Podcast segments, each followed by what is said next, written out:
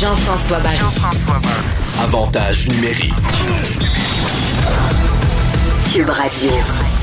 Bienvenue à Avantage numérique. Jean-François Barry qui s'installe pour ce magazine sportif. Et ce qui a retenu mon attention cette semaine, c'était cet article, euh, cette lettre, lettre euh, ouverte dans la presse. Euh, Suzanne Vaillancourt et Annie Janvier, qui sont urgentologues, pédiatres, médecins, chercheurs, qui parlent du sport, du sport chez les jeunes. Dans le fond, ce que ça, ce que ça disait dans l'article, c'est redonner le sport organisé aux jeunes. Parce que de toute façon, je vais vous le dire, ils en font quand même. Ils se rejoignent au bâton rondelle, ils se rejoignent au parc à côté, ils jouent dans la rue, tout le monde ensemble, ils font des parties de hockey organisées. Les jeunes ont besoin de ça. Ce que les médecins disent, Suzanne et Annie, c'est que dans le fond, les activités sportives n'ont pas causé de cas.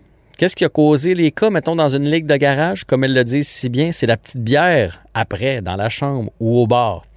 Elle se questionne sur euh, le, taux d'endorphine quand on fait pas de sport, la capacité d'adaptation, la cyberdépendance qu'on est en train de causer chez les jeunes, la valorisation aussi, parce qu'il y en a qui se valorisent beaucoup par le sport. Présentement, là, il y a des troubles alimentaires qui sont en train de monter en, hausse. Il y a de la, de la, solitude, il y a de l'anxiété chez les jeunes. Et elle nous rappelait dans cette étude-là que les enfants ont 70% plus de chances, plus de risques d'être hospitalisés pour des problèmes de santé plutôt que pour la COVID. Non pour les matchs, peut-être qu'on n'est pas rendu là, mais au moins pour des pratiques en équipe. Cette semaine, le 28 va arriver. Le gouvernement va faire des annonces et j'espère vraiment qu'il va aller dans ce sens-là pour les jeunes. Jean-François Barry.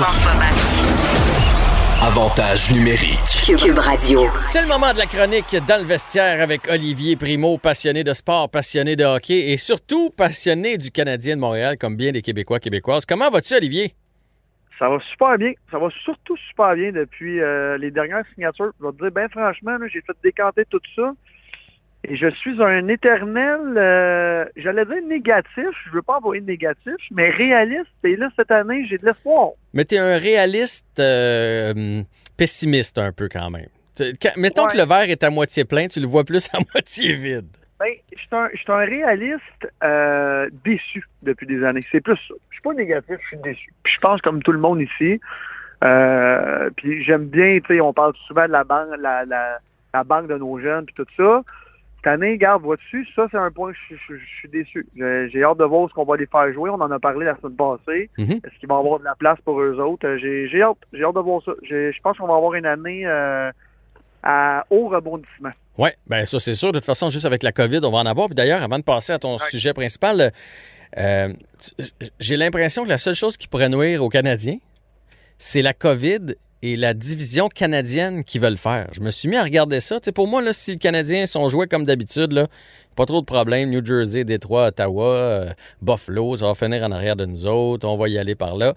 Mais une division canadienne, Olivier, je sais pas si tu as regardé un peu, mais ça sera pas facile là, parce qu'il n'y a que des bonnes équipes. Si on enlève les sénateurs, puis je veux rien enlever aux gens d'Ottawa, mais les sénateurs sont en reconstruction, puis ils vont être très bons un jour si on gère les, les choses de bonne façon. Mais sinon, les Maple Leafs, les Oilers, les Canucks, les Flames puis les Jets.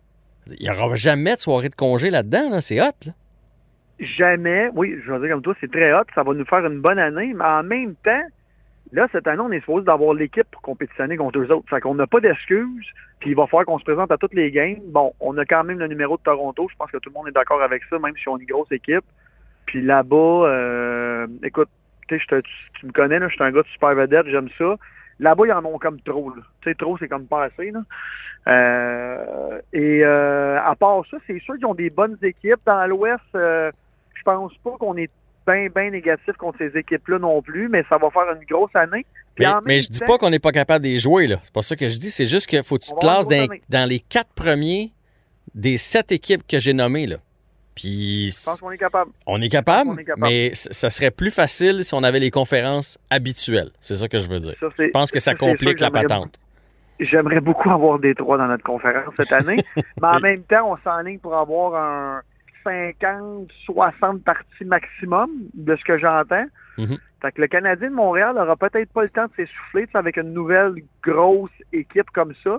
Tu sais, la dernière fois, puis corrige-moi si je me trompe, je pense que c'est Bob Gainey qui avait mis tout le monde dehors, puis l'année de Scott Gomez, puis Camilleri, puis tout ça. Ouais, ouais. C'est pas exactement, c'est pas mal le même genre d'année qu'on va vivre cette année. Là. C'est Oui. Ça passe ou ça casse. Euh, j'ai- hâte de voir. Honnêtement, là, euh, cette rumeur-là de division canadienne explique un peu, puis je dis pas que c'est seulement ça, je pense que c'était un besoin depuis quelque temps, mais ça explique un peu l'urgence de se grossir de la part de Marc Bergevin. Parce que c'est connu que dans l'Est, tu as des équipes un peu plus rapides, là, comme le Lightning de Tampa Bay, des équipes qui, tu sais, le- les, les Maple Leafs de Toronto, des gars qui aiment jouer au, au hockey un peu plus fancy. Puis dans l'Ouest, il y a des plus grosses équipes, ça brasse un peu plus. Puis là, ben, on va jouer contre pas mal d'équipes qui évoluent dans l'Ouest d'habitude. là. T'as raison, mais en même temps, tout le monde qu'on repêche, à part cette année, tu on n'arrête pas de parler des jeunes. Le Cole Caulfield, il est petit. Euh, Suzuki, il est petit. C'est pour ça que je te dis, cette année, j'ai hâte de voir la... J'ai, j'ai très hâte de voir notre équipe jouer puis comment Claude Julien va coacher ça parce que on s'est grossi, puis en même temps, toute notre relève est petite. C'est un peu contradictoire. Là, c'est sûr que si on fait ça vraiment à court terme, parce que eux savent qu'il va y avoir une division canadienne, puis on va jouer dans l'Ouest contre un des gros clubs, peut-être. Mais non, non, je vais dire comme toi, on va avoir une, euh, une très belle année de hockey, puis j'espère qu'on va pas commencer, là, euh, mettons, un 3 victoires, 6-7 défaites, parce que ça va comme décourager tout le monde. J'espère qu'on va avoir, on va être compétitif jusqu'à la fin. Puis si on fait pas les séries par la grande porte cette année avec l'équipe qu'on a, ça va, ça va mal finir, je pense. Ouais, ça, ça va mal finir, je suis d'accord avec toi. Bon, parlons d'un petit, un petit attaquant Yeah. talentueux. On en a parlé dans les dernières secondes. Puis là, je ne sais pas où tu t'en vas avec ça, mais je te le dis tout de suite. Je vais le protéger parce que moi, je l'aime beaucoup. Ah, Je trouve qu'il n'a pas eu toutes ses chances. C'est Charles Hudon qui connaît un départ fumant du côté de Lausanne en passant. Un but, trois passes en deux matchs. Il a participé à quatre des six buts de son équipe. Et euh, je ne sais pas de quel bord tu t'en vas avec Charles Hudon, mais je te le dis, fais attention avec mon oncle JF. Là. Je m'en vais du bon bord. Charles Ludon, euh, j'ai toujours aimé Charles, euh, toujours été un, un bon joueur. Est-ce qu'il s'est donné toutes les chances? Est-ce qu'on lui a donné toutes les chances? Ça, ça va être à débattre, je pense, que jusqu'à notre mort. Euh, mais le petit comment, tu sais, Charles, c'est une connaissance, c'est une bonne connaissance en plus. Ok. Puis s'il nous écoute un jour, je vais, puis il m'appelle, je vais lui dire exactement ce que je vais te dire.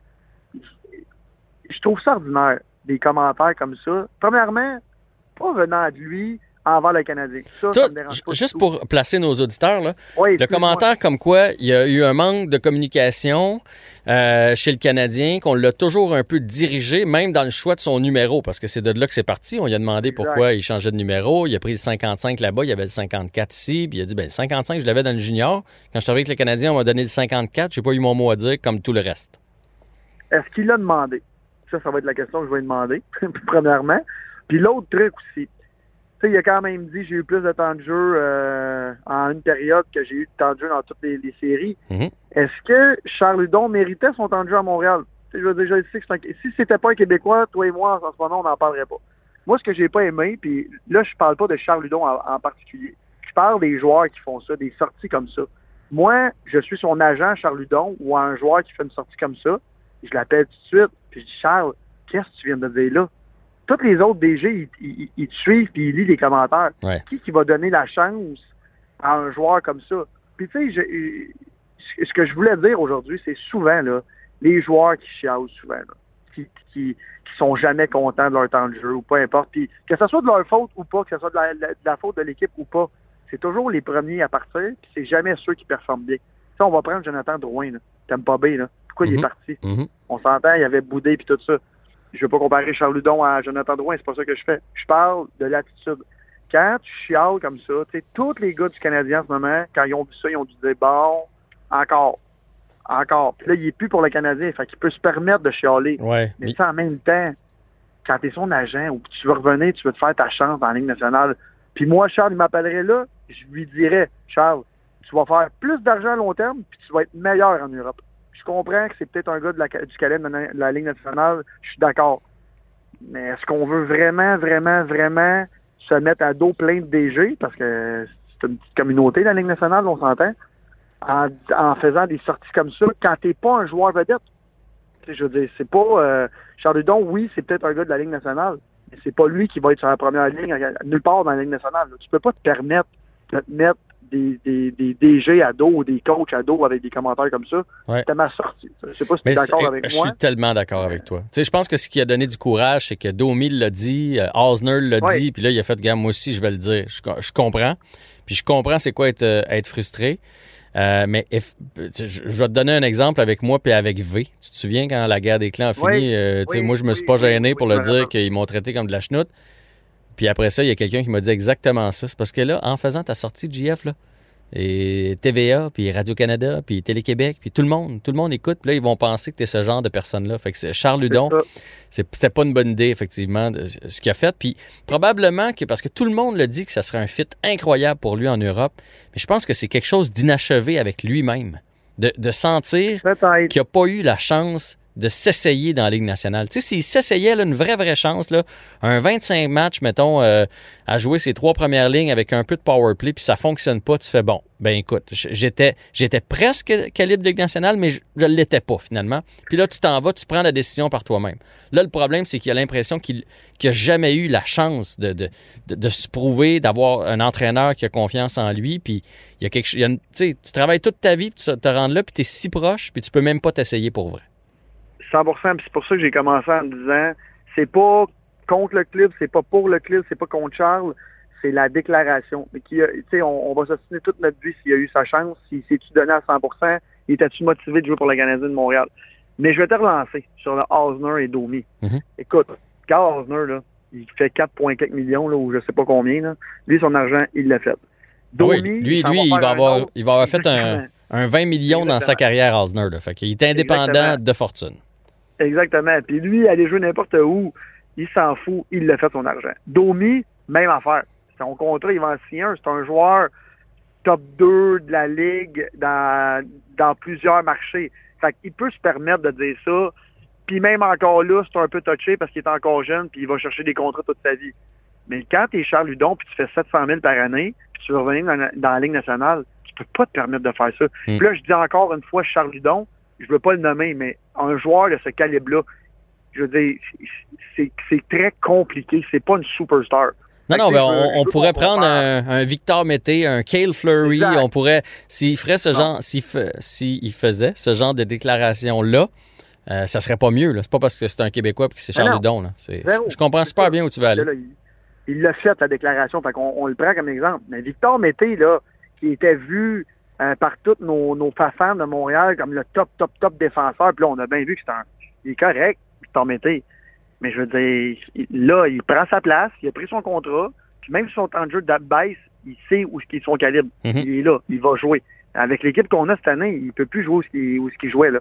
Fait que je pense pas que Victor Mété va faire une sortie puis il va dire Ah, euh, je suis pas à ma place. Non, non, il va faire son argent. Il, je veux dire, c'est une business aussi. Là. Puis ces kids-là, là, qui font des centaines de milliers de dollars par année, même s'ils font pas des millions, c'est de la grosse argent. Là. Ouais. Fait Ah ouais. faut, faut que tu en profites. Puis écoute, faut. Quand tu es un joueur de ce calibre-là, de, de, de, de ce certain quatrième ou troisième trio, il faut que tu roules ta bosse pendant. euh, écoute, ceux qui jouent plus que 7-8 ans, c'est très rare. Fait que pendant ces années-là, ben, tu fais ton argent, euh, service rendu, puis après, tu vas jouer ailleurs. Charles Hudon, est-ce qu'il va avoir sa chance? J'y souhaite à 100% mais des joueurs de ce calibre-là ne peuvent pas se permettre de, se mettre personne à dos euh, des décisionnaires dans Ligue nationale. C'est impossible. Très intéressant, Olivier. Très bon point. Euh, c'est déjà tout pour le segment dans le vestiaire. On se reparle la semaine prochaine.